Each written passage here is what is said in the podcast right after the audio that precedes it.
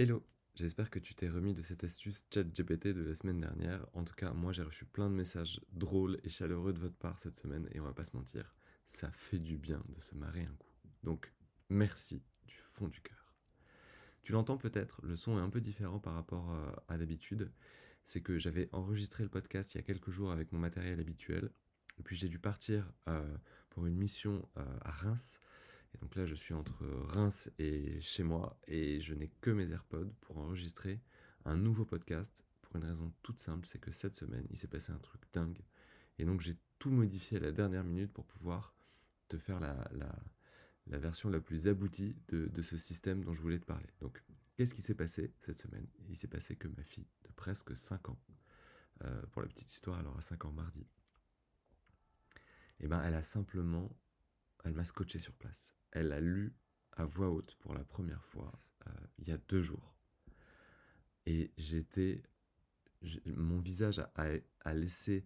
Enfin, c'était un instant incroyable, c'était un instant suspendu. Mon visage s'est mis à, rayonner parce que j'ai laissé éclater ma joie. Elle, elle a laissé éclater sa joie aussi.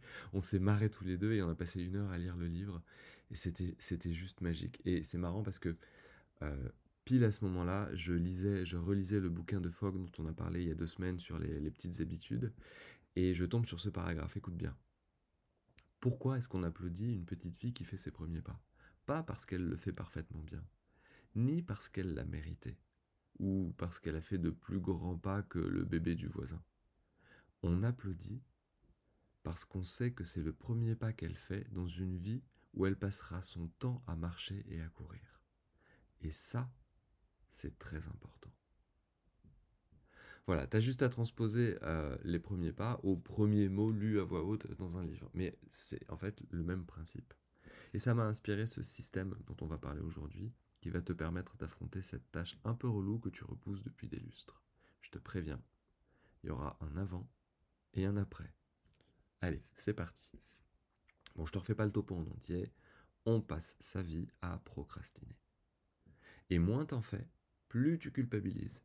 Si tu vois pas de quoi je parle, régale-toi avec la conférence TED de Tim Urban sur Dans la tête d'un maître de la procrastination. Je te mettrai le lien dans la description de l'épisode.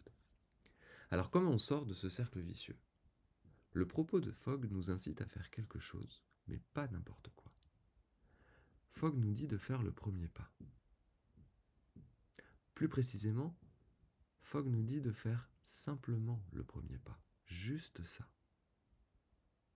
Parce qu'une action qui est facile à réaliser a beaucoup plus de chances d'être accomplie, même si on est moyen motivé, qu'une action qui est, elle, difficile à réaliser. Et souvent, ce qui fait qu'on procrastine, c'est qu'en fait, on veut affronter des tâches qui sont difficiles, pour lesquelles on ne se sent pas capable d'aller jusqu'au bout. Le système d'aujourd'hui consiste donc à trouver le tout petit premier pas dans la bonne direction et de s'en féliciter.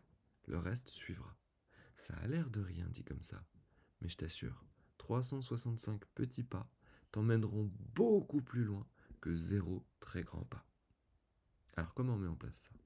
Déjà, pense à un truc que tu repousses depuis trop longtemps. Une tâche que tu as du mal à affronter, un projet que tu laisses de côté parce que... Euh, bah, parce que quoi Ou juste, t'as pas le temps, t'as pas envie? Oublie les excuses que tu te sors habituellement.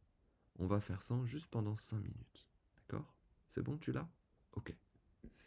Maintenant, suis ces étapes. Étape 1. Mets un minuteur sur 5 minutes. Étape 2. Commence à faire quelque chose. C'est quoi le premier pas? Ouvrir tes emails Ouvrir un doc Word Ouvrir un bouquin Noter tes idées dans un carnet Faire un plan d'action? C'est quoi la première tâche à accomplir? Fais ce que tu peux jusqu'à ce que le minuteur sonne. Et une fois qu'il a sonné, choisis ce que tu décides de faire. Tu choisis de continuer ou tu choisis de t'arrêter là. Mais le truc le plus important, c'est que dans les deux cas, c'est totalement OK. Et c'est déjà super. T'as fait le premier pas. Comment on s'approprie un système comme celui-là? Tu verras. Au début, tu t'arrêteras au bout de cinq minutes. Et tu auras au moins fait ça. Fais une danse de la joie pour te féliciter. Et puis parfois, tu continueras sans voir le temps passer. Le minuteur va sonner, tu vas l'éteindre et puis tu vas continuer la tâche. À la fin de la semaine, t'auras accompli plus en quelques jours que sur la totalité du mois dernier. Dans un ou deux mois, tu seras devenu une machine à déprocrastiner. Je sais que le mot n'existe pas, mais je le trouve classe comme ça. Parce que la sensation qu'a ressentie Héloïse, ma fille, en voyant mon visage émerveillé par son premier pas, tout le monde a le droit de la ressentir, même les adultes. Alors, ne sous-estime pas la force d'un premier pas, quel qu'il soit, parce qu'il aura au moins le mérite d'avoir existé. On résume. 1. Trouve une tâche que tu repousses depuis trop longtemps. 2. Mets un minuteur sur 5 minutes. 3. Fais simplement de ton mieux pendant le temps imparti. 4.